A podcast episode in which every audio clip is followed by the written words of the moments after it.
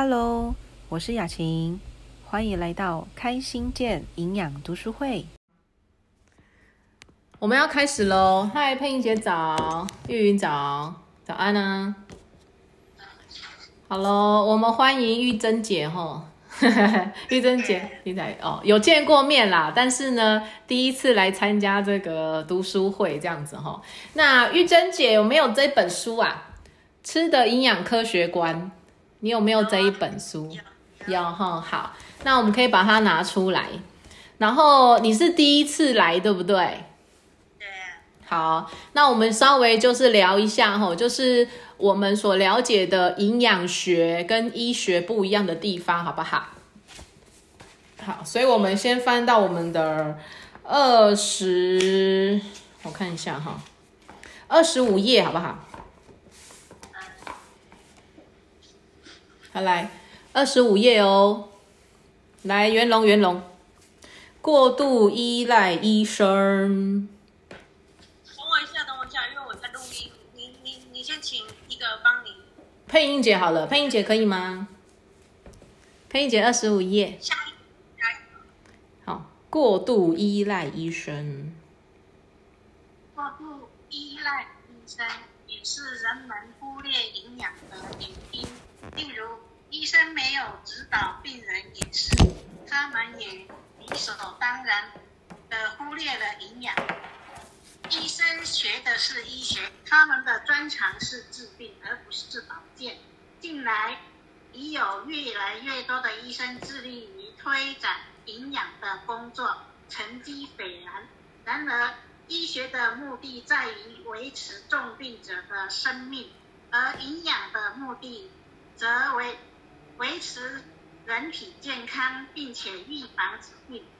时至今日，全美国的医学院还没有专门的营养课程，只是笼统的散于其他课程中。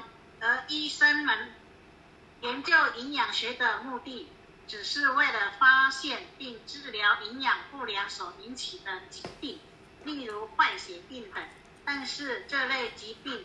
非常罕见，营养学受到严重漠视的结果。病人期望药物能取代良好饮食的功能，而这些错误的讯息使他们承受许多不必要的痛苦。经常超量工作的医生们仍然仍需不断地追求新知，了解抗生素、荷尔蒙、外科技术等。的最新发展，治疗新的疾病，并且研究疾病最新疗法。我与医生们共共事已历四十年，他们都是非常优秀的人才。有人可能会抱怨，我的医生为什么不告诉我日常饮食的重要性？我觉得这句话并不公平。营养学并不是医生的专长。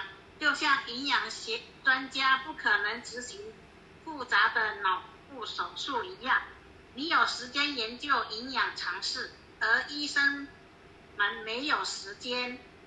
最后，营养学未受到重视的另外一个原因是，基础科学与临床研究之间的断层长达二三十年。全世界有无数的科学家们致力于动物实验工作。观察食物中缺乏某种营养成分对他们的健康有所所产生的影响，但是这些科学家们无法对人体应用动物的实验结果，只是在昂贵的科学刊物上发表论文，而忙碌的医生们并没有时间看那些报告，否则他们的便可能会。发现那些报告中所陈述的内容，就是病人们经常描述的症状。很多动物实验所获得的营养知识，也同样适用于人类。即使你的健康情形十分良好，如果能具备丰富的营养知识，并且身体力行，仍然会有很大的助益，可使你的身体、心理。持最佳状态，让你的人生充满朝气与活力。让我们一起探讨如何维持良好的健康。好，谢谢配音姐。嗨，各位早安哈！我们在导读的是这一本书《吃的营养科学观》，然后刚刚请配音姐帮我们导读的是第二十五页。哦，主要是呢，呃，有第一次来的朋友，所以呢，我们就稍微厘清一下哈，我们今天所了解的营养学跟医学的差异性在哪里，并不是冲突，是它的立场跟它的顺序有点不太一样哈。好，那在二十五页的它上面有讲到哈，过度依赖医生是我们人们忽略营养的原因，原因是因为呢，医生大部分给我们的是吃药。我们比较少听到医生叫我们吃食物，对吧，各位同学？你比较常听到的医生大概会给我们的提醒，大概就不外乎是两个，一个叫多喝水，一个叫做多休息。这两个当然跟我们的营养是有关系的，可是他不太会去建议我们说要去吃哪些食物。比较常听到的都是医生告诉我们什么食物不能吃，什么东西不能过量，大部分是这样。然后它上面有讲到说，因为医生没有指导病人的饮食，好，就像我刚刚说的，医医生比较少告诉我们说，呃，什么东西要尽量多吃，然后要怎么样吃比较少，所以呢，我们就会忽略了所谓的营养的部分。那医生学的叫医学，他们的目的呢是维持生命。各位，维持生命不代表健康哦。那营养的目的呢，就是能够维持健康。并且做到预防疾病，所以呢，营养是在于未发生跟预防，它是在前面这一块，前面这一块。那医学是在干嘛呢？医学是做已发生、做治疗跟处理的部分。我觉得刚刚有句话很好哈，在我们的第二十五页，一二三四五，第五行最下面有一个。医生们营研究营养学的目的，只是为了发现并治疗营养不良所引起的疾病。哈，这句话可以画一下哈。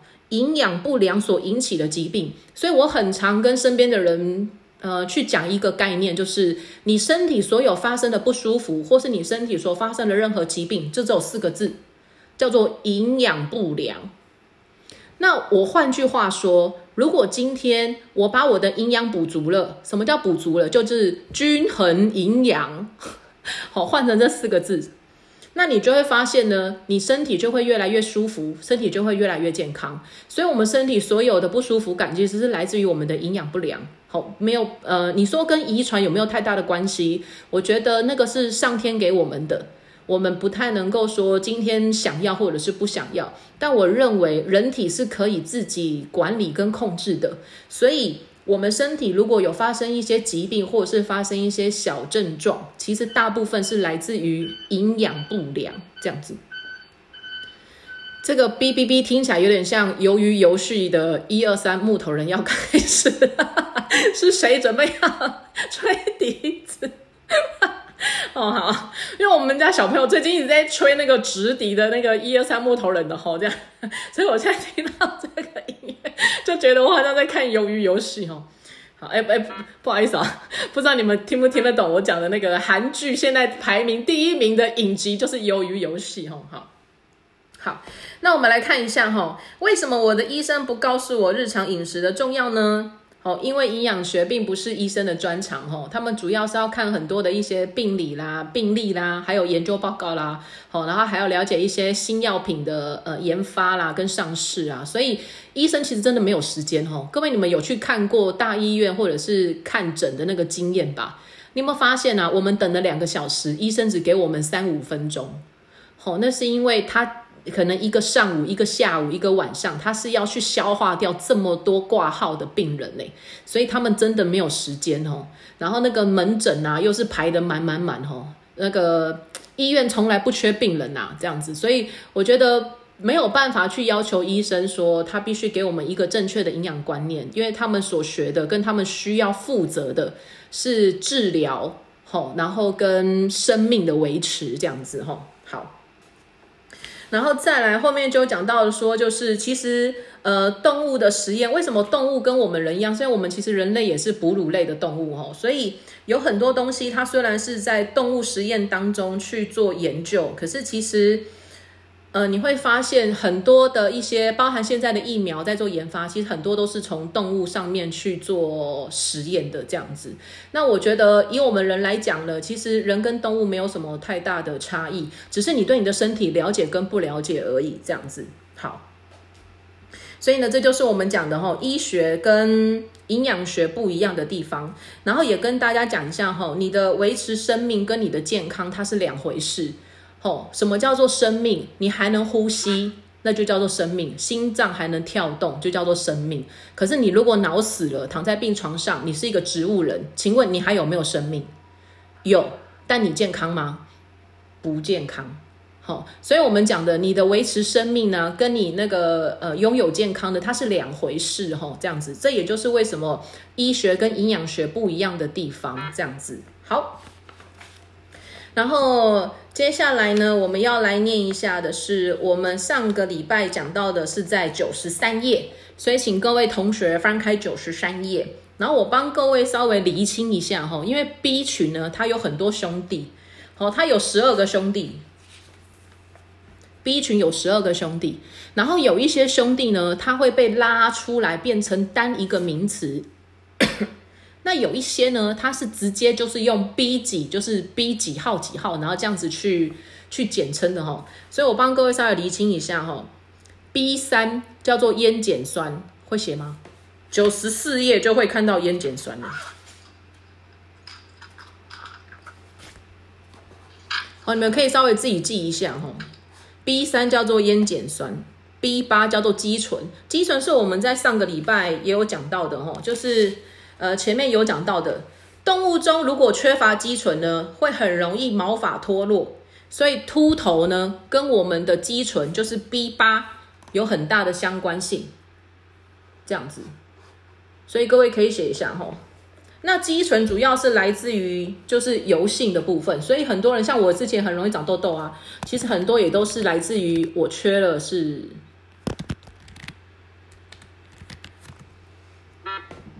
肌醇，然后再来 B 五是泛酸，等下后面会看到哦。B 五，好，然后功能性呢，我们等下后面再跟大家讲哈。所以 B 三是烟碱酸，B 八是肌醇，B 五是泛酸，B 九叫叶酸，B 九，哈，B 九叫叶酸。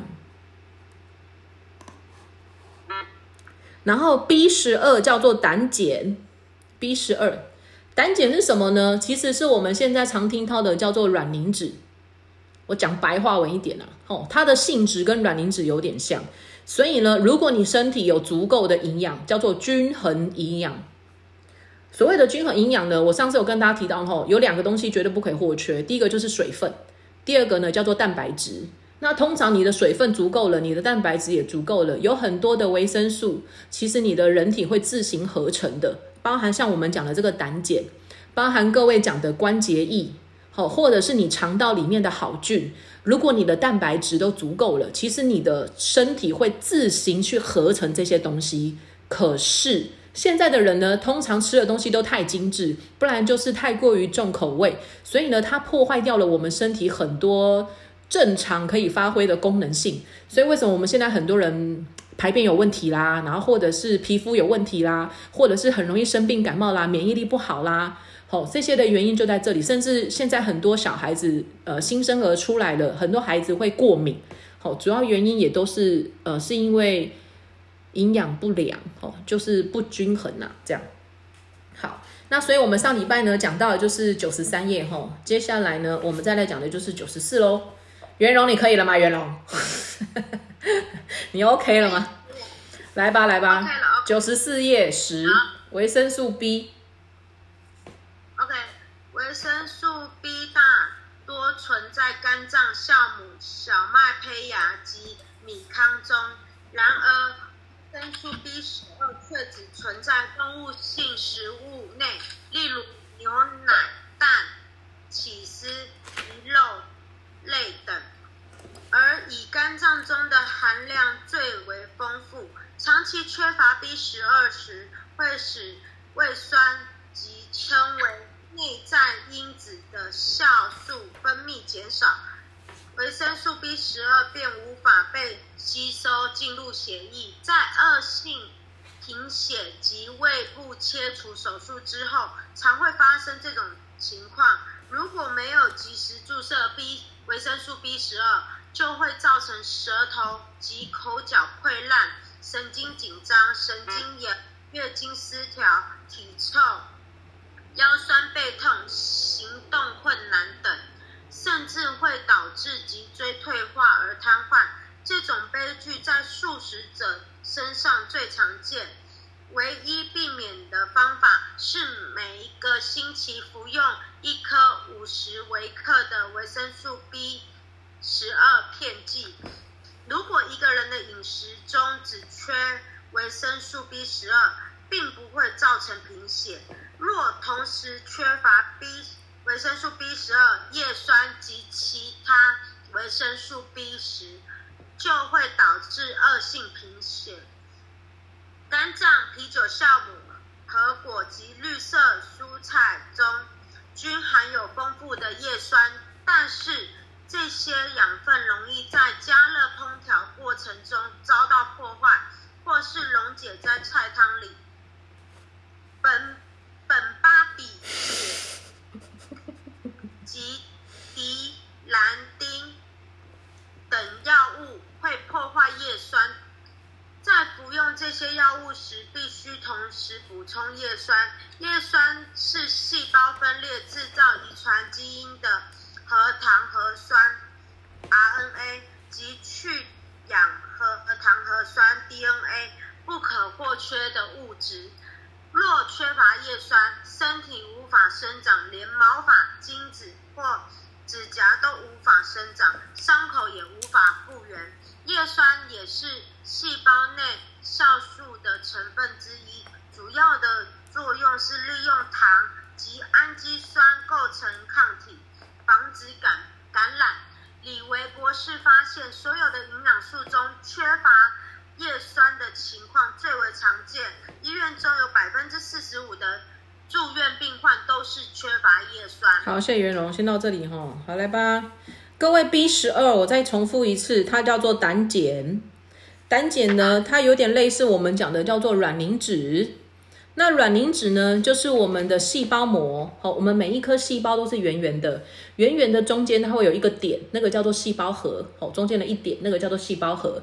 那圆圆的这个圆圈圈呢，细胞膜，它的成分呢，其中有一个就叫做卵磷脂。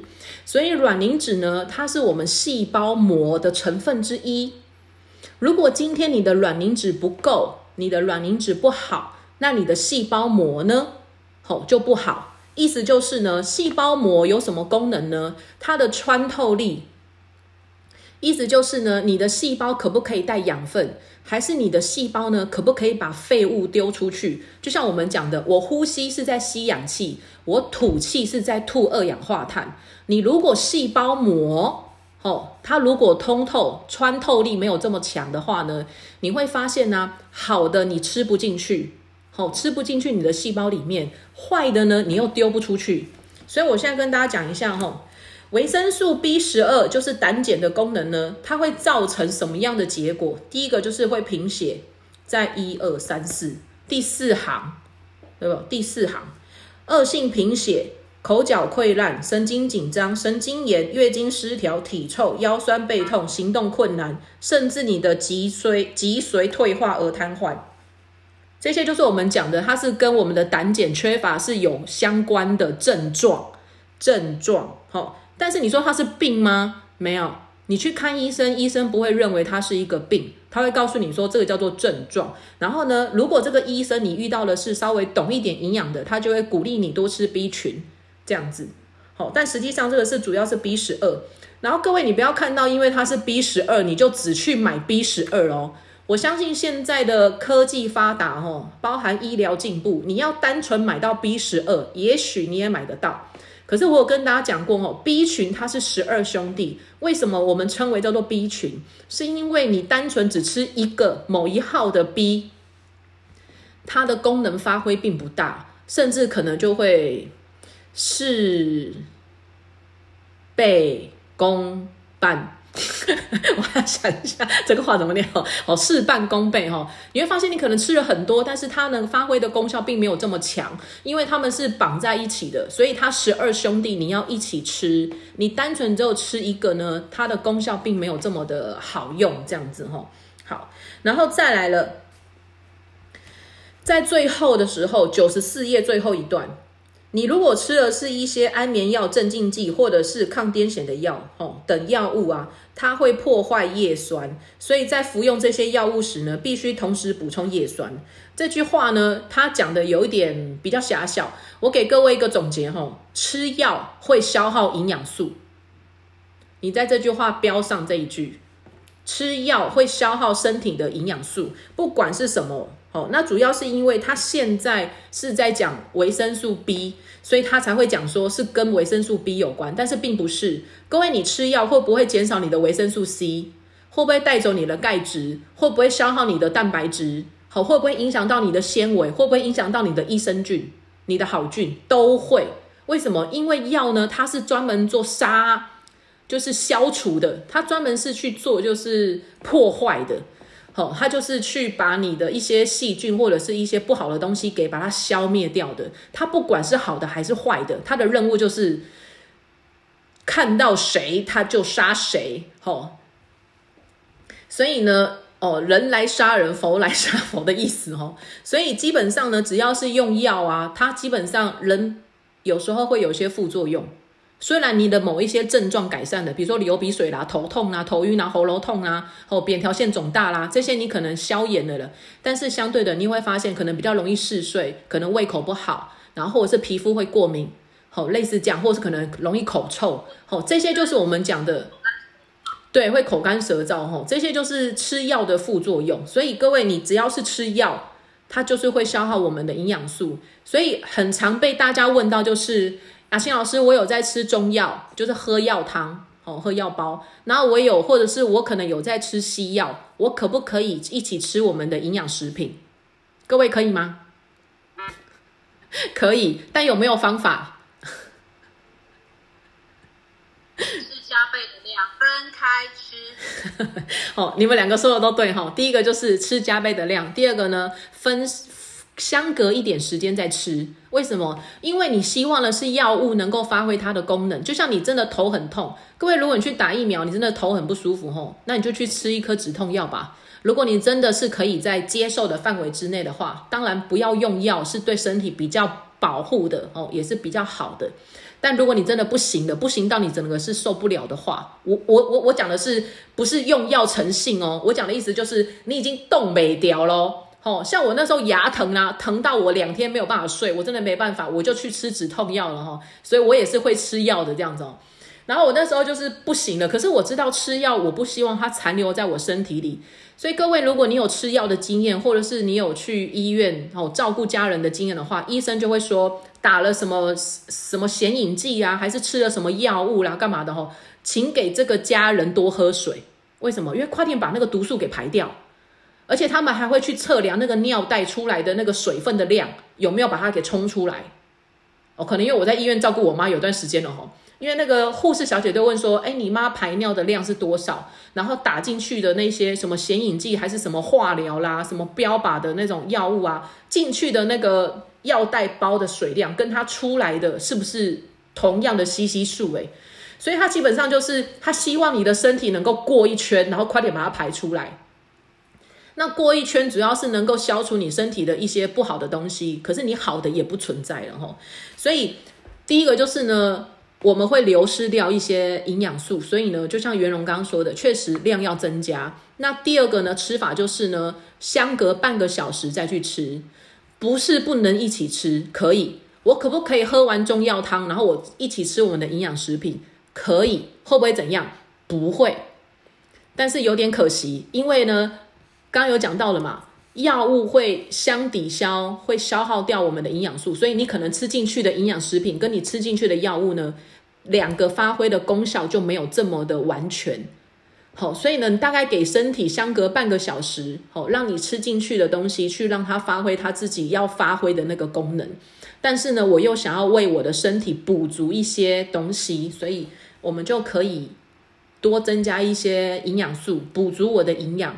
然后呢，就是让我的身体能够是比较舒服的，哦，消耗量没有这么的大，这样好。然后在上个礼拜呢，也有跟大家讲到了，哈，就是我一直认为啊，身体的遗传它只有占我们人生当中的很小的一部分。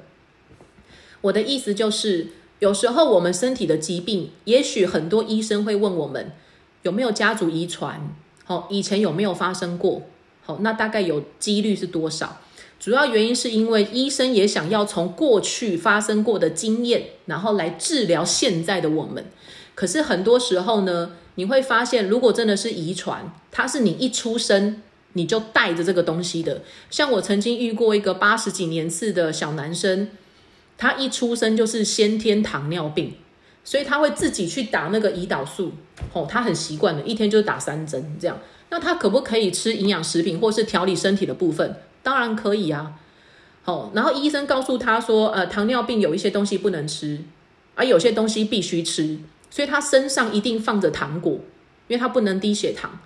但是呢，他可不可以吃一些就是增加蛋白质或者是调节他血糖的部分？当然可以啊，哦，所以如果你是遗传，哦，那就是你一出生就带了这个疾病。可是各位，如果我们是二十岁过后，你的这个现象才发生，然后我顺便跟各位提醒一下哦，很多人会跟我说，雅欣老师，我以前不会头痛，我为什么现在三十岁了、四十岁了、五十岁了，我竟然会头痛？那我跟，对，我都不好意思说，哦，你知道我以前我很常听到人家这样跟我讲，哎，他就说我以前都没有这样子过，哎。我现在都怎样怎样怎样怎样哎，我能说什么？我说拜托，我以前也可以跳三公尺高，好不好？我现在能吗？你现在要我去玩大怒神，我也不敢啦。拜托，我干嘛跟我心脏过不去？哦，所以我的意思就是呢，那我那个就是这个高空直升降落哈，大怒神。所以我的意思就是说哈，我们不能跟以前年轻时候的比。你现在去跟这些小孩子比，你不会觉得人比人气死人吗？他们可以活蹦乱跳，跳一整天像兔子一样，哎，我们大概跳个五分钟，气喘如牛，哎，多可怕！哦，想 叫你们家想想来，他可以跳很久。对呀，你会发现他们真的是精力旺盛，用不完呢。我们是用不到三分钟动没掉呢，哦，所以。你没有办法去相比，那为什么我们说平常就要去照顾自己的身体的原因就在这里吼，这样子。好，所以我一直认为啊，食物它可以去调理我们的体质，食物可以调理我们的体质，好，所以呢，你的体质不管原来它是好的还是不好的，你的父母带给你的是哪一个器官比较弱的都没关系。主要是因为你有没有了解你的身体，然后试着去补它不足的地方，我觉得这是比较重要的。好，等一下晚一点会跟大家分享一下心血管的部分，包含了高血压的部分。哈，这样可能之前我讲过了，没关系，我觉得再复习一下也好。好，所以他这边讲到说，哈，在九十五页，叶酸是细胞分类跟制造遗传基因的 RNA 跟 DNA 不可缺少的物质。那是代表什么意思？代表的意思就是，你今天如果叶酸足够了，你的 DNA 跟 RNA 它就会足够啊。所以换句话说，如果你的身体这个营养素它是不够的，请问它会不会长出一些奇怪的小孩来？所以为什么我们在怀孕的过程当中啊，妇产科医生在前期提醒我们的时候，前三个月，我们最常吃的东西是什么？叫做 B 群跟叶酸，还有叶黄素。黄体素，对不起啊，黄体素哦，不是叶黄素，叶黄素是吃眼睛的，黄体素 哦，黄体素是跟 哦，黄体素哦，它是跟我们的那个荷尔蒙有关系的哈，这样子。所以为什么那时候要吃叶酸的原因，就是因为各位你知道吗？就是我之前有跟大家讲过，现在很多小孩子有兔唇诶，就是上面这个是缺一漏的，缺一个角的哦，兔唇大门牙就露出来了。然后或者是有些小孩子他可能长的是六只手指头。或者是他长的是四只脚趾头，哦，或者是啊，反正就是会有些缺陷就对了啦。啊，你说他是大毛病吗？好像也不是，可是他就是有点奇怪，这样，那是不是要靠矫正？他是不是要靠一些生出来之后要去做一些调整？哦，其实我们会蛮心疼的啦，因为这么这么小的孩子这样子哈，所以医生都会提醒我们，记得要吃叶酸哦，包含怀孕之前要不要吃叶酸？要哦。哦，那个就是因为为了要让你的细胞分裂是正常的这样子啊。叶酸是什么呢？叶酸是我们讲的，其实它就是 B 九，B 群的兄弟之一，它就是 B 九。刚有些人是比较晚进来，对不对？我稍微重复一下哈，我们的 B 十二兄弟啊，他们分别的代号有些会被拉出来变成是一个专有的名词哈。所以 B 三呢叫做烟碱酸，B 五呢叫做泛酸。泛酸呢，跟烟碱酸是什么？等下后面的书上还会再去做介绍哦。那 B 九呢？哦，都叫 B 八，B 八是肌醇，肌醇我们之前有讲过了嘛？哦，就是你只要秃头，大部分就跟那个 B 八肌醇是有关的。那如果是 B 九呢，就是叶酸；B 十二呢，就是胆碱。哦，所以它的这个呢，现在刚刚袁龙念的这个就是 B 十二，哦。胆碱的功能性这样子，所以各位，我认为饮食它是可以调节我们体质的。好，那其实人在每一次的过程当中呢，我们其实不管是呃女生比男生多一个调节体质的时段，我们男生呢跟女生第一个调节体质的时段是什么？就是我们登短郎的时候，青春期第二象征出现了。哦，你开始长一些毛。都是你的毛哦哦，那个就是我们讲的第二象征了，这样子吼好，然后可能有些地方会凸出来了，哦，可能喉结啦、胸部啦这样子吼，然后女生可能屁股比较有肉啦这样子吼好，然后再来呢，第二个会影响我们体质的就是更年期，男生有没有更年期？各位你觉得？男生有哈，只是没有像我们女生这么明显哈。女生是停经了，你就觉得啊，我已经知道我进入更年期了。男生知道他自己进入更年期吗？不知道，对，不知道哈。可是男生会不会有一些就是呃生殖系统的一些问题？有哦，哦，大概过了五十岁左右吧。五十岁之后呢，平均大概有四个男人有一个人就会有射护腺的问题。哦，所以为什么现在？因为我爸自己本身也有去看那个射护腺科哦，他是定期去做检查的。我爸已经七十岁了哦，然后我那时候在问他的时候，我就说：“哎，那你现在正常吗？”他说：“哦，正常哦，我上厕所很正常哦，不是的底下蛋哦，没绑棒不棒。哦，我爸不一样哦，我爸说：“哦，我的很顺哦，对哦。”然后他就说他怎么样去测量男性的射护腺有没有问题哦？他就说看你那个。那个流量啊，就是嘘嘘有没有流下去的重量，就是打击的那个重量，就知道你到底的那个射护线排尿的状况是不是健康的。我说哇，你们还就是上厕所还称重量啊？他说对啊，看你能不能够打下去的那个重量是比较重的，跟锤棒锤是一样的意思，你知道吗？他说如果有人只滴个两三滴啊，医生就叫他准备去吃吃药跟开刀。要滴个两三滴这样子哈，所以他说，如果那个重量啊不够重的话呢，他的那个射护线就要好好的去做处理了哈。那女生呢，好就是更年期的时候呢，因为你停经了，你就会知道说，哎，我身体有点不太一样了，所以这时候你的体质就会有些变化。所以不管是男生还女生，其实都有更年期的状况，只是你有没有去感受到你身体的一些变化，那个也是调体质很重要的第二个阶段。女生还有另外一个跟男生不一样的，就是多了一个叫做生产。我们肚子里面不管怀孕是怀宝宝是男生还是女生，它都会影响我们身体的体质，好会有我们的荷尔蒙存在。所以呢，我们女生比男生多一个调体质的时段，就是每一次生小孩坐月子的那个时间。你如果是好好坐月子，你的体质就会调得好；你如果没有好好，就是没有好好的保养身体。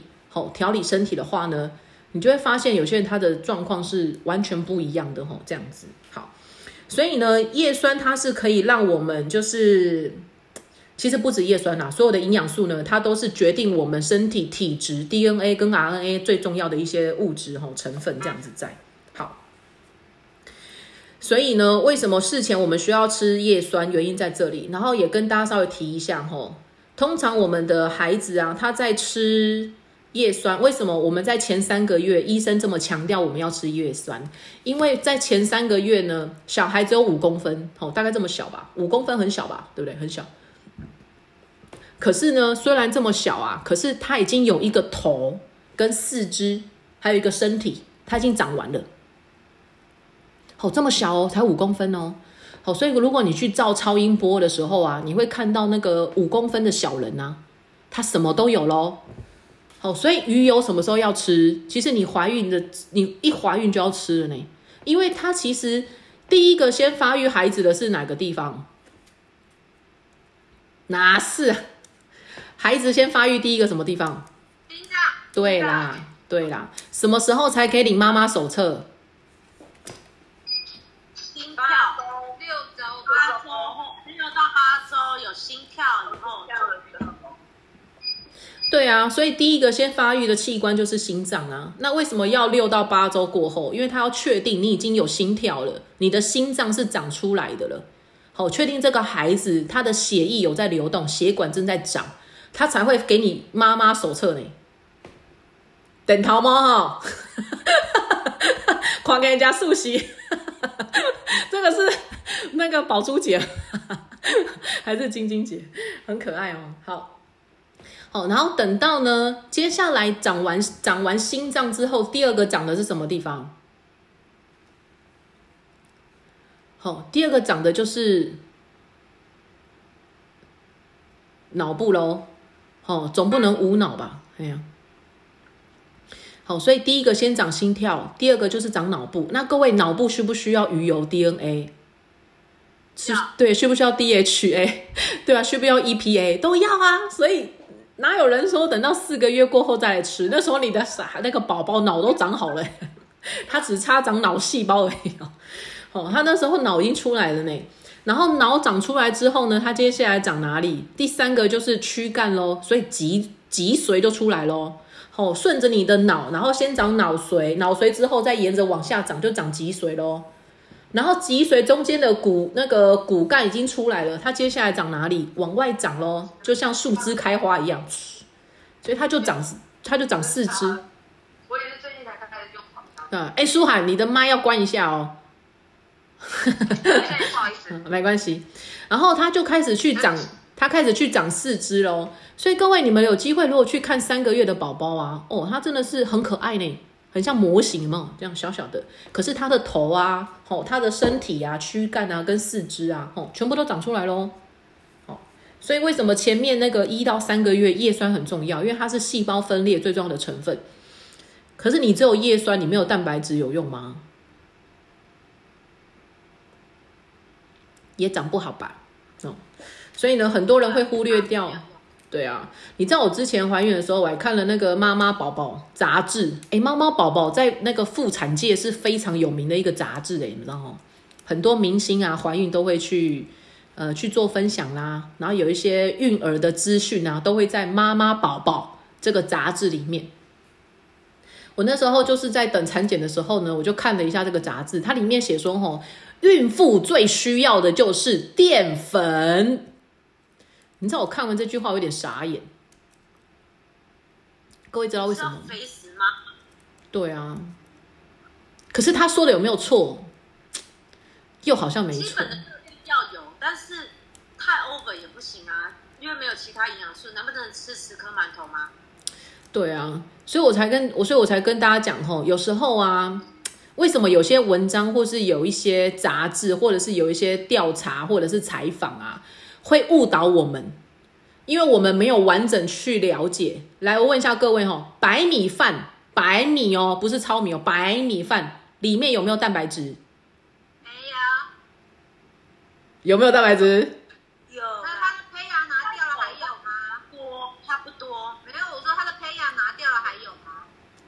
来，你们觉得白米饭有没有蛋白质？完全蛋白，少量哦，对对对哈，其实白米饭啊、白面呐，哈，你说那种就是白糖当然没有了，因为糖就是里面只有全糖哦。可是像吐司啊、面包啊，吼这种白米饭、白面呐，吼，你说它里面有没有蛋白质？有，但是少不少？少，超少，少到很可怜哦。甚至它的蛋白质能不能拿来给我们身体运用，哦，都是不可考察的哈。那我们吃的淀粉里面最多是什么？啊，拿吗？对啊，就是热量嘛。那妈妈需不需要热量？很需要。可是我有很需要，因为你是一人吃两人补，所以妈妈的体温呐，就是孕妇的体温会比正常的人体温还要来得高哦，因为你是两个人的体温。好，所以你也比较不会怕热，包含哺乳的时候，如果有在喂母奶的，体温也会比较高。好，可是重点来喽，请问一下，我们一般在吃食物当中啊，我们会缺热量吗？不会，哦，常常都是超过的啊、你那个是你吧？好，好，所以你会发现哦，为什么他讲到就是这个杂志里面讲到说哦，妈妈很需要淀粉。我可以理解他的意思，其实是说妈妈很需要热量，因为是一人吃两人用。可是他没有讲出背后，我们平常的饮食习惯其实最不缺的就是热量，因为你包含吃高丽菜，或者是吃一些没有甜味的水果啊，或是青菜啊，里面都有热量。好，所以糖呢，糖类是我们最不缺的。好，那实际上呢，我觉得孕妇呢，包含我们一般人呢，不要说孕妇吼，其实我们所有的人呢，最缺的是什么？就像我之前跟大家说的吼，有时候我们以为我比较缺的是蔬菜跟水果，可是其实蔬菜跟水果它的需求量有时候没有这么这么多。你就是每天吃一个拳头的分量，或者是吃一个蛋糕盘这样子的一个青菜的分量，其实人体一天大概三餐各吃一次就 OK 了。那我们人体最缺乏的营养素是什么？其实是蛋白质。哦，因为你实际上呢，其实你要你所需要的蛋白质，它超乎你的想象啊。好，我们大概一个手掌，哦，一个巴掌大的蛋白质，最轻最轻的四十公斤，哎，四十公斤，哎，我我我现在还蛮少看到四十公斤的成年人了哈。那四十公斤的人呢，他的鱼肉豆蛋奶的，至少也要吃到。八五四十，他只要吃到五份呢，意思就是呢，它的蛋白质呢是包含的鱼肉豆蛋奶，他每天都要吃鱼肉豆蛋奶，哎，哦，这就是很有难度喽。然后更何况我们又不是只有四十公斤，我们可能就是哎四十几啦、五十啦、六十啦这样子哦，甚至男生可能再重一点，有些可能到七八十的都有。那他怎么可能只吃这样子？他可能就是要乱三回了，你知道吗？鱼肉豆蛋奶，鱼肉豆蛋奶，鱼肉豆蛋奶的这样。好，所以各位有事没事记得多去补充一些蛋白质来吃吼，这样子好。但是不是叫你狂嗑啦吼，适量就好，适量就好。每天大概不同的蛋白质类各取一份，这样子好。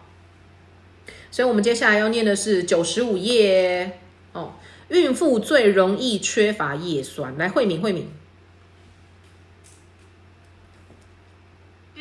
缺乏叶酸时会有贫脸色苍白、晕眩、情绪低落、皮肤色素沉淀、呼吸急促等症状。妇女在怀孕期间最容易缺乏叶酸，最危也最危险，常导致出血、流产、早产、生产困难，因而容易夭折或者是罹患先天性的贫血。孕妇在怀孕期间皮肤上出现灰褐色的妊娠纹，只要每天吃。毫克的叶酸就很快的消失。服用避孕药的妇女对叶酸的需要量增加，也常会出现这种灰色褐灰灰褐色的斑纹。小动物若缺乏叶酸，也常发育不正常。同样的，妇女在怀孕期间若服用破坏细胞中的叶酸的药物，可能出现畸形儿或智障儿。只要在怀孕之前。每天服用一毫克的叶酸，怀孕期间每天服用五毫克就已足够了。若需要治疗贫血，则每天服用一到三次，一次五克。叶酸并没有毒性，每日服用四百五十毫克，仍然对人体无害。在没有医师的处方时，美国人的血糖因转化能能量而降低，身体中所储存的淀粉或肝糖会立即转化成葡萄糖，抽血糖的浓度。如果储存的肝糖已经消耗完毕，没有吃其他的食物补充，肾上腺分泌的荷尔蒙会立刻使身体的蛋白质，特别是淋巴组织分解成脂肪及糖。这些糖有时候会补充血糖至正常的浓度，而一部分会转化成肝糖储存，以备未来之用。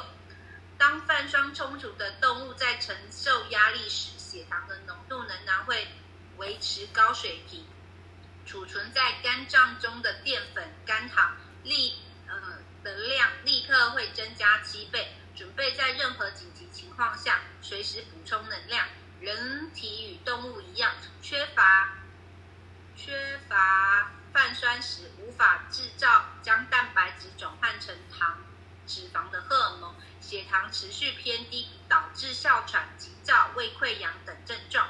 很多人借由可松体治疗疾病，例如关节炎，然后安德士安德逊氏病、红斑狼疮，都是由于缺乏泛酸所引起的。体重过重又缺乏泛酸的人，容易罹患关节痛、关节炎及痛风两种疾病。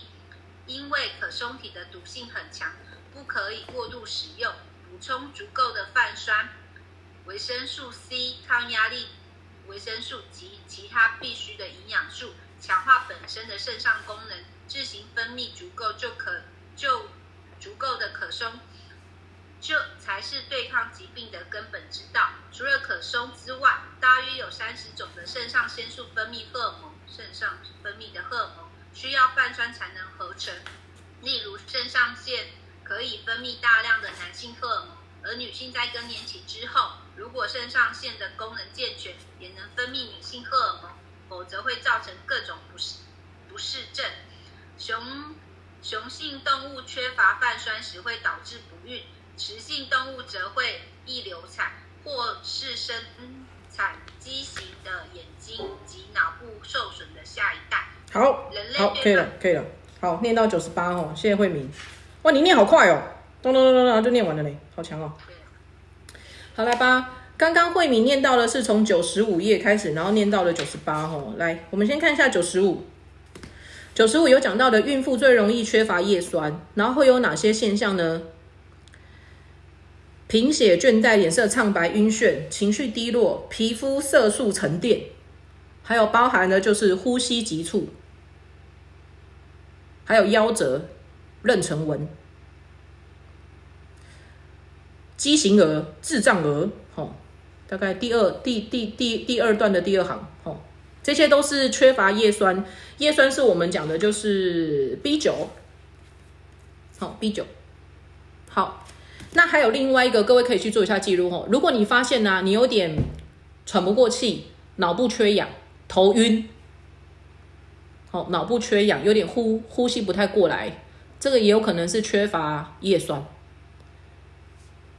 所以其实叶酸的功能是什么？它就是帮我们制造红血球，就是制造我们的细胞。那红血球的功能是什么？带氧气。所以如果你是贫血，你会发现你的氧气带不上去你的脑部，你会脑部缺氧，然后这时候你可能就比较容易会头晕目眩，或者是比较容易就是有点喘不过气。像我自己之前呢，我就一一直觉得我好像比较容易有点深呼吸的时候有点不太舒服，就是我必须要一直这样深呼吸，因为我感觉到我好像胸口的气不够，然后或者是我觉得就是。感觉就是有点心悸啦，还是胸闷呐，或者是有点头晕呐，这样子吼。其实它有时候可能是跟你缺叶酸铁有关，哦，就是你贫血的关系，所以你的氧气带不够。所以你知道我们家的狗，它之前就是不知道为什么，它就一直贫血，一直掉血，所以它的红血球就瞬间变超少的。然后我看我们家的狗啊，很喘呢，超喘的。就是气喘如牛，有点。然后那时候我在看它的时候，我就想，他如果喘不过气来，吼，那个氧气带不了啊，到不了他的心脏，再打到他的全身，我们家的狗应该就要当天使了吧？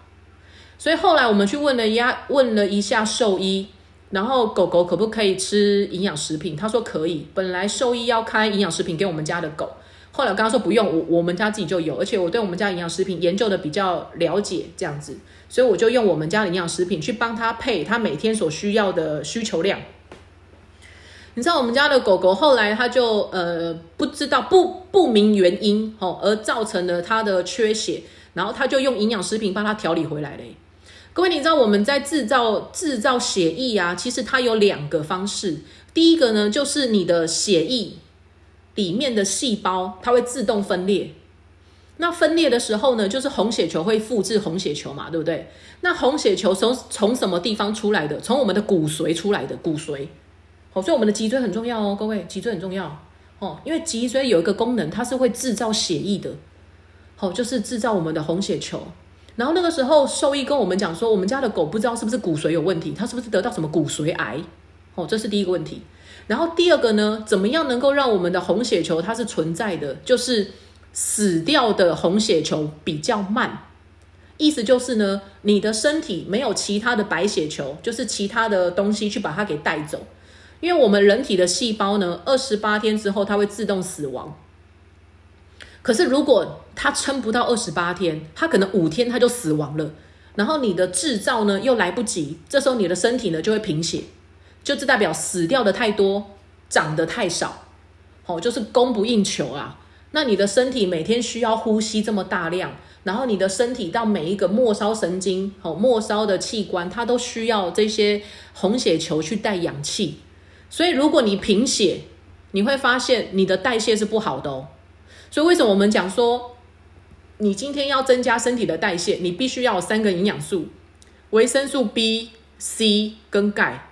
B 里面有一个很重要的，就是因为它有叶酸，它可以帮我们去制造我们的红血球。所以，叶酸为什么可以让我们的手脚比较不容易冰冷，可以促进我们的身体代谢？是因为它是细胞分裂很重要的一个成分，哦，那个物质在这样子。好，那每天需要服用的呢？它上面写的是四百五十毫克啦，各位可以稍微去研究一下，吼。好，然后再来九十六页，九十六页讲到了，吼，B 十二是我们的胆碱，吼。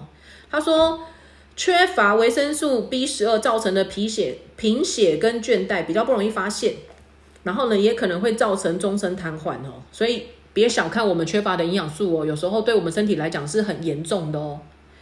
然后再来泛酸，泛酸是我们讲的 B 五，所以身体呢，为什么他讲说要有叶酸，还要有其他的维生素？就是我讲的哈，B 群不是单吃一个号码，B 群就是全部都需要这样子。好，然后再一直到往后面。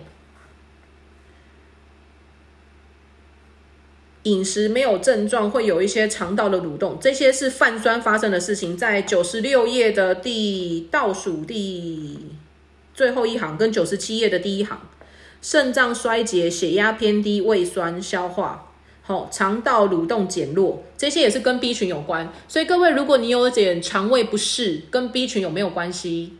有，有，有关系。然后有没有消化不良？还有腹泻。便秘，吼这些腹胀这些，吼其实呢都是缺乏叶缺乏泛酸，对不起，缺乏泛酸泛酸这样子，好，哦，所以呢包含你的压力，所以如果你有压力呢，会不会影响到你的荷尔蒙？会不会影响到你的肠胃？会，哦，因为它会消耗的，它会消耗掉这些 B 群的泛酸，就是 B 群之一，就是 B 五，哦，泛酸是 B 五。好所以呢，如果你今你你今天熬夜了，或是你的呃 MC 来了，好，或者是你有一些生活压力了，这样子的话，记得 B 群要多补充哦，好，B 群要多补充。然后缺乏泛酸也是造成过敏的主要原因，在九十七页的倒数第五行有看到吼。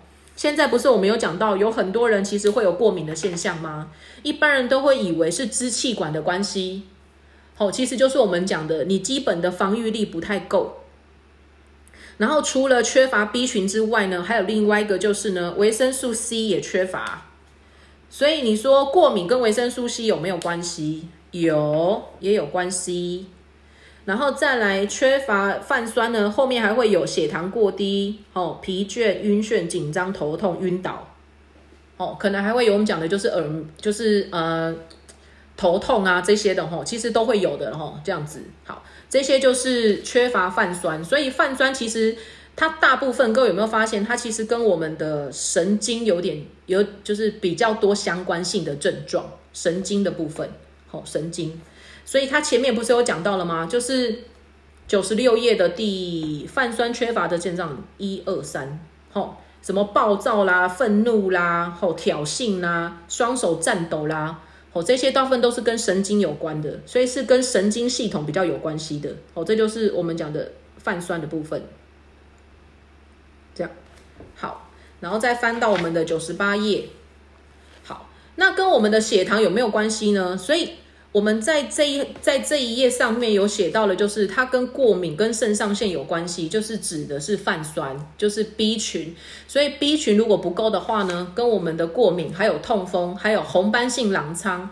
红斑性狼疮是一种就是自体免疫力自己攻击自己的一个一个病症，好，它已经可以称为是病了这样子哈。那红斑性狼疮呢，其实它跟我们讲的就是你的免疫力不够。哦，自体免疫力，他搞不清楚哪个是好人，哪个是坏人的。还有另外一个就是类风湿性关节炎，哦，跟红斑性狼疮也是有点相近，哦，都是自己会打自己的这样子。好，然后再来讲到的是痛风，痛风为什么会跟我们讲的说，哎，它跟 B 群有关系？痛风不是讲的是尿酸吗？它不是跟肾脏有关吗？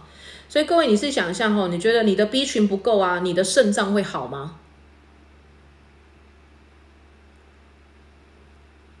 ？B 群不够，肾脏会好吗？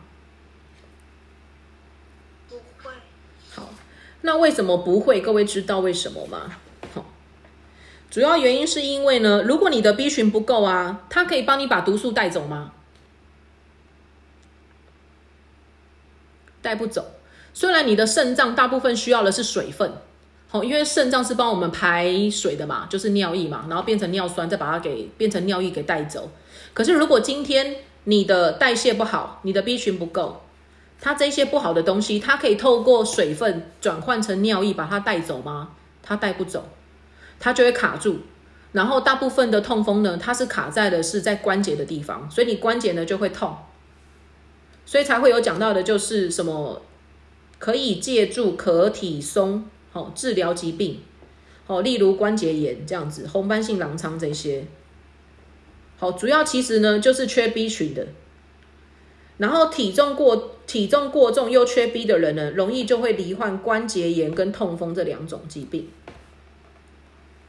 所以其实你看哦，光是一个 B 群啊，它有时候再严重一点，它会造成的是关节炎跟痛风。好，所以我之前跟大家分享过嘛，我有一个朋友，他是熬夜就是做夜班的。然后呢，他自己本身就会发现到说，他的关节比较容易痛，关节比较容易痛，或者是脚底板，哦，有时候就是足底筋膜炎。各位，足底筋膜炎跟 B 群有没有关系？各位知道什么叫做足底筋膜炎吗？你知道我有段时间，大概在上个月还是什么的吧，我们有段时间就是鼓励大家每天走一万步嘛。然后我那时候也是哦，早上起来的时候我就去走一万步。结果各位你知道吗？我进来有时候就是，各位可以去观察一下你自己的身体吼。如果你有这样的现象，你可能也有足底筋膜炎，就是你早上起床的时候呢，你会发现你的脚底板会痛，然后你会站不起来，大概三秒钟的时间而已，三秒钟的时间，然后大概血血液流动大概恢复正常了之后呢，你就可以正常走路了，你脚就不会痛了，就就是痛那一两秒，那两三秒，如果你有这样子痛那一两三秒啊。你有可能是足底筋膜炎哦，而且就是痛在脚底板，哦，就是后后脚跟的地方。所以各位，你有机会去压一下你那个后脚跟的地方，哦，就是压这个后后脚跟的地方。如果你这样子压进去呀，你发现会有点 O 黑的那种痛，那个是足底筋膜炎哦，哦，不要小看这个症状哦。那足底筋膜炎可不可以恢复？可以啊，哦，就是让自己适当的休息，然后记得去做拉筋的动作。哦所以脚脚趾脚趾要往上扳，好，就是要让自己做拉筋的动作啦，就是去放松你的那个筋哦。那足底筋膜炎跟你的 B 群有没有关系？有，是有关系的哦，很有关系哦，哈。因为我之前不知道，我后来才知道说，原来是我去走一万步走的太太多太久，因为我有时候会走到一万五千步，然后我才知道原来我太操劳了，就是我走太多了。哦，我完我都不知道，我想说啊，可能就是我因为走走太久这样，后来才知道说原来是原来是因为足底筋膜炎，吼，就是筋有点发炎了这样子，吼，好，所以呢，各位就是。当你如果说有关节炎或者是痛风的时候，其实你要记得那是跟你的 B 群是有关系的哦，这样子。然后再来的就是跟肾上腺的功能也是有关系的。所以可体松呢，其实人体如果你自己本身的营养是足够的话呢，你的肾上腺功能它是可以帮我们做一些就是消疼痛的部分，好，你就不用额外还要再去补充一些药物的部分了，这样子好。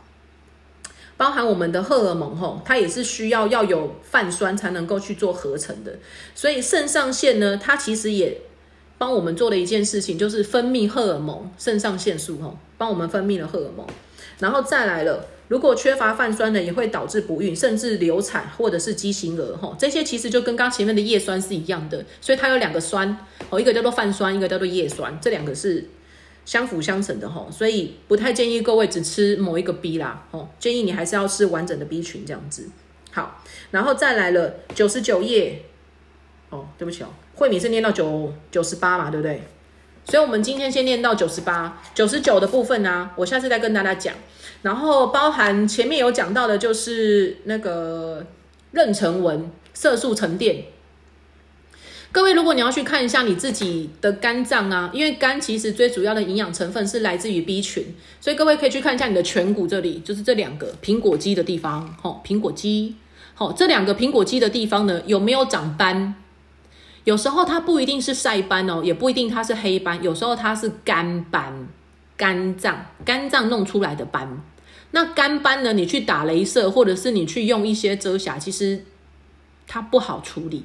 因为它是你肝脏疲劳过度，或者是有点发炎所产生出来的，所以呢，各位，如果你的营养均衡了哦，你的肝斑会消失的哦。哦，因为我之前遇到一个大姐，然后她也是做，她是做美发的，在基隆，然后那个时候呢。他本来是吃营养早餐，是为了要改善他的排便，因为他三餐不正常，所以他的排便就没有这么的顺。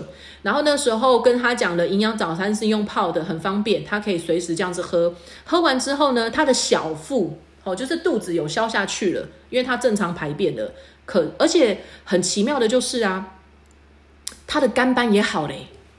好，就是那时候我看到他的时候，我就说：“哎，那个姐，你怎么突然？”这边都变这么白啊，哦，就是斑都不见了。然后我们才知道说，他说他那个斑已经很久了，他一直以为是年纪大了跟晒出来的，结果没想到是因为他太操劳，哦，所以才会有那个干斑。所以干斑可不可以让自己淡化或者是改善？可以哦，哦，也是可以的哦。好，那接下来我讲到一项吼，就是跟我们讲的就是痛风也有关系的，就是心血管的部分。今天书涵有问到我说哦，哎，所以我们读书会今天先念到的就是九十八页的部分哦。好，然后接下来我要讲的是心血管跟高血压有关系。刚舒涵有问到说，心血管它可不可以去调理身体，然后跟去改善？我们先了解一下，我用高血压来做举例吼。各位，我们的血管呢，如果你有机会去问一下有吃高血压药的人呢，他们吃的药的内容有点不太一样。什么意思呢？我来跟大家说明一下。好，来，让我来画个图。好，就是呢，我们的血管啊，它是不是细细的、长长的一条，对不对？好，然后呢，长长的这一条呢，这一条血管，哦，这一条血管。好，来，我们的高血压是怎么样测量出来的？各位知道吗？为什么每一次我们在量血压的时候，你的手都要被绑得紧紧的，然后它的气就会越吹越大，然后让你的手呢，就是有被，呃，被挤压的这种感觉，然后挤压一下之后呢，它再放开。为什么？什么叫做血压？血压的意思就是呢，当你的血液在流过去这条通道的时候，哦，这条通道流过去了，哦，流过去。那各位，你试想一下，当你的血液流过这一条这一条通道，你要流过去的时候呢，这个时候有外力去把这条血管把它给拴住了，好，把这个血管给拴住了，让它流过去的血管变小了。请问你的血管流的速度会不会越来越快？就跟我们在拿水管浇花一样，你去挤那个头。水水的冲力、水的强力会不会变强？会嘛，对不对？那我们量血压是怎么样来的呢？它就是用这样子一个挤压外力的方式，它去测量你的血液呢被挤压的这个部分呢，它的这个血红血球，哦，就这个血球弹到这个血管，它的力气有多大？我再重复一次哦。量血压的方式就是呢，它靠着外力把我们手臂绑住的那个地方，哦，它一直吹气，一直吹气，一直吹气，它就是要让我们的血管变小。变小的时候呢，它就可以测得出来了。你的血液啊流过去这个血管的时候呢，它弹到这个血管的力气有多大？如果力气很大，你的血压就是高的；如果力气不大，你的血压就是正常的。这样听懂了哈？好，那重点来喽。今天呢，你的血管变小了，你的血呢弹到了这个血管。假设你弹的很用力，好，你的血呢弹到了这个血管，你弹的很用力，请问是你的血管比较硬，还是你的血液流的太快？我的意思就是哈，对，我的意思就是，好，西娟姐是什么？你说，你说，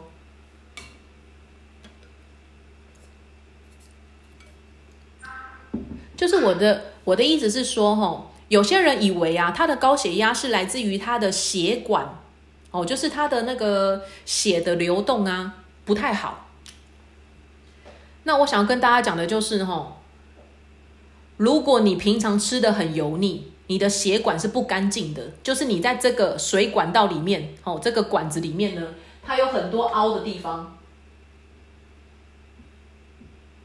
这个管子的口径变小了，你的血要通过这个地方，它的压力，哦，就是它的撞击力就会比较强，这个时候你的血压也会升高，这是第一个原因，就是你的血管不干净。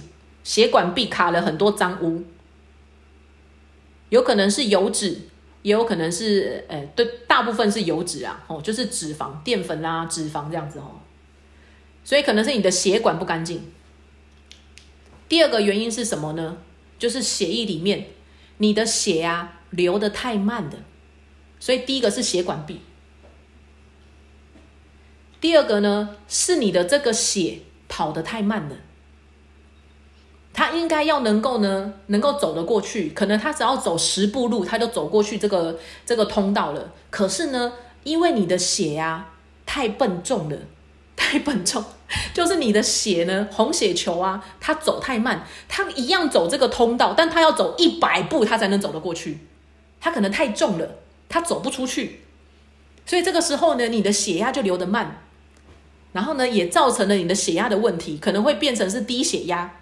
也有可能就是因为他痛过挤压之后呢，他也变成了高血压。所以第二个高血压的问题呢，是来自于血液太浓稠，哦，血液不干净。第一个是血管不干净，好，第一个血管不干净，血管不干净。第二个是血液不干净，好，血液。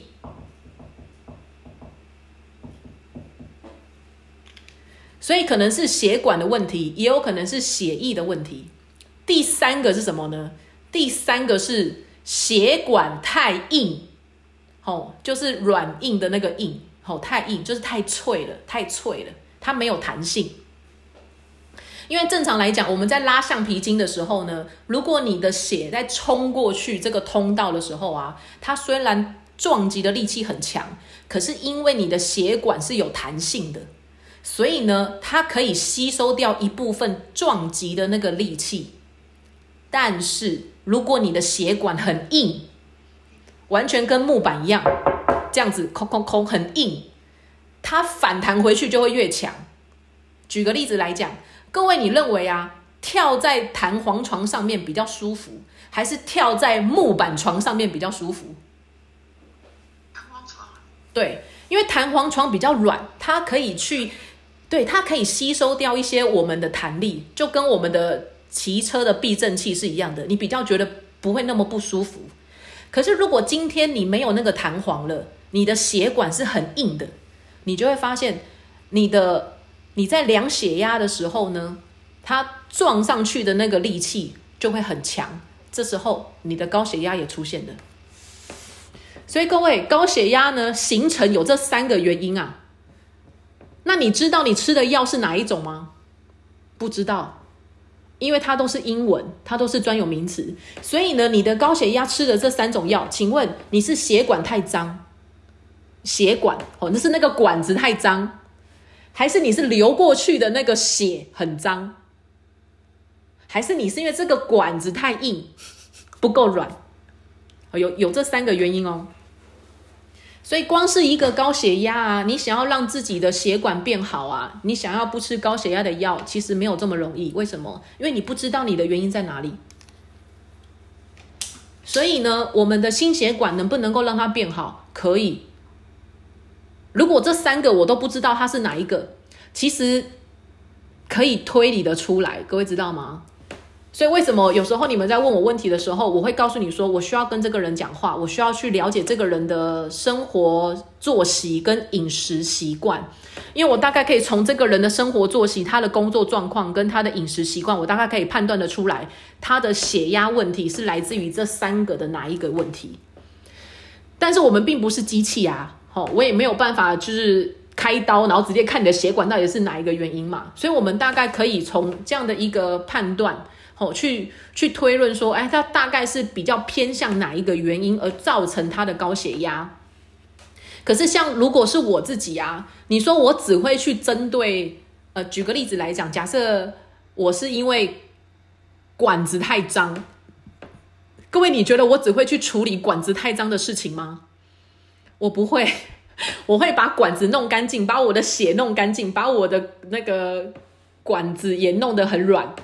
我会这三个都把它处理掉，因为我不希望我处理了一个，另外两个也有问题。所以基本上呢，我们想要让我的心血管它是健康的，我一定这三个全部都把它一起纳入考量。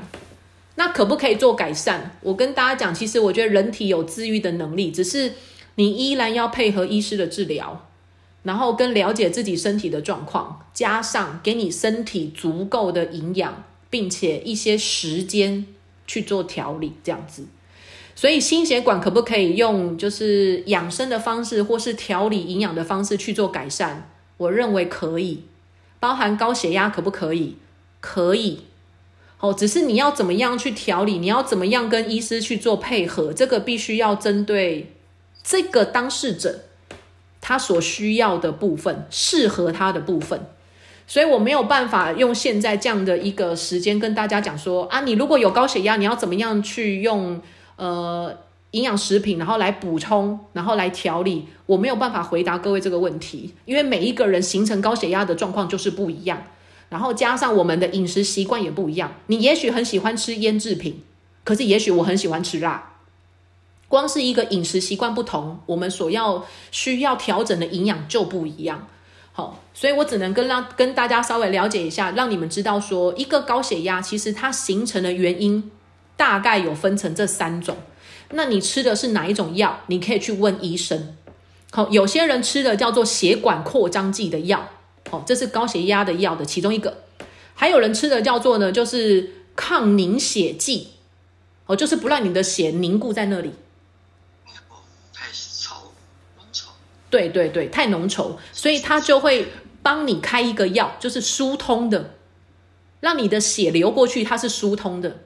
好，所以呢，可能就是血管扩张剂或者是抗凝血剂。那这两个呢，你说吃药有没有风险？有。嗯，都有副作用。都有副作用。然后为什么医生告诉你不要不吃？因为你如果不吃了，本来这个药让你这么小的血管变成这么大一个，你瞬间不吃药了，你的血管又回到这么小了，你很容易血管阻塞。你如果阻塞在脑部，你就变成脑中风；你阻塞在心脏，你就变成心肌梗塞。所以为什么医生告诉我们，如果你开始吃高血压的药，就不要停？原因是因为你他用药让你的血管做了一些事情了，发挥了一些药的功能了。关系调试了。对，所以不能够随便停药。好、各位不能够随便停药，你一定要去配合医师，然后定期去做检查，然后加上调理自己的身体，不然那个是在玩命。各位懂我意思吼？那我们不要拿自己的命开玩笑。所以，如果你是吃抗凝血的药呢，也有另外一个状况，不可以受伤，因为你一受伤了，它很容易变成大量失血，因为血止不住。好，所以呢，光是一个高血压，其实它可能会造成的一些后遗症，跟我们身体形成的原因是不太一样的。那心血管可不可以去做改善？我个人认为它是可以的，但你必须要有足够的身体所需的营养以及时间的调理。好，这样子。那如果本身已经吃高血压的药呢，还是要积极的去配合医师，这样子。好，这是我今天这样子的回答，舒涵 OK 吗？那如果各位你们对于就是你调理自己身体的症状，你们有一些个人的问题的话，也欢迎你们私下可以自己来问我，好不好？因为我必须要有足够的资讯，我才有办法给予最适当跟恰当这个人需要的一些一些回馈，这样子，OK 吗？好，老师，我想问一下问题，可以吗？可以啊，请说，请说。我妈说她现在冬天冷啊，就是如果没有吃鱼油的话，她就会发现她的头会痛。那是不是她因为她的血太浓稠？有可能啊，因为鱼油有一个功能，鱼油最主要就是让它的血变得顺畅。他只是没吃而已，就会头痛、欸、那他不就要吃很多的东西把它补回来？然后你也要去看他平常有没有吃一些好油，不是只有吃鱼油。就吃橄榄油啊。对，就是他吃的够不够啊？哦、所以要叫他吃多一点油。各位知道我们平常吃的好油啊，我们需要吃多少的油量吗？多少？哎，三到五七公克不是吗？你们有看过那个塑胶汤匙吗？有。两汤匙哎、好油啊，不是不是好油，是我们人体一天需要的油是这样子，两汤匙，塑胶汤匙两汤匙，那就看你这两个汤匙呢，你是吃的是好油，还是你吃的是一般的大豆沙拉油？哦，所以他如果从就是吃了鱼油，再补充两汤匙的那个好油，其实对他身体就是有就是可以帮助的，就是还有喝水对还有喝水。通常血液呀、我们的血太浓稠啊，有绝大多数都是跟水有关系，可他水喝很多了耶。那就是油喽。哦，好哦，嗯，好，给他跟他说一下。啊因为我们的血液也也是会带一些脂肪的，对啊，所以你是胖胖细胞还是你是瘦瘦细胞？他很瘦啊，哎，你以为瘦子就不会中风哦？你知道瘦子啊，瘦子比胖子容易中风哎、瘦子比胖子容易中风。你知道为什么吗有血管扩张了是吗？对对，真的，胖子呢，它有弹性的空间，你知道吗？我们可以变胖，你知道吗？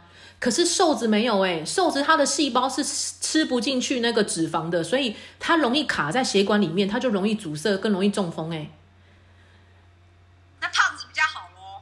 当然不是啊，胖子就容易慢性发炎啊。哦，所以当然就是慢性发炎才胖子啊。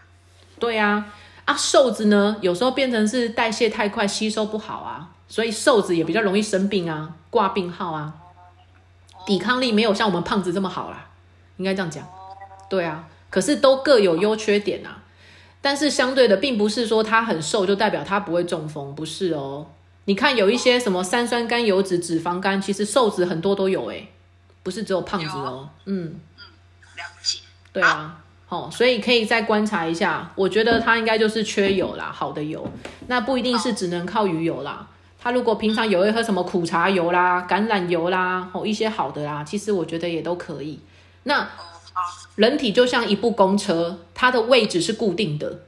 我的意思就是，我们一天需要的就是这样子两汤匙的油。那你吃进去的是好油，还是你吃进去的是比较不好的油？嗯，那就是看我们吃的东西。如果你吃足了这两个好的油，你接下来吃到一些不好的油呢，基本上它也占不到什么位置了，跟益生菌一样。嗯，OK，嗯，好啦。那我们今天的读书会就到这边啦。各位还有问题的话呢，也欢迎随时留言，或者是我们下礼拜读书会的时候再告诉我喽。好，好，我们今天就到这边。好，各位午安拜拜。，Goodbye。希望今天的内容让正在收听的你可以获得更多的健康知识。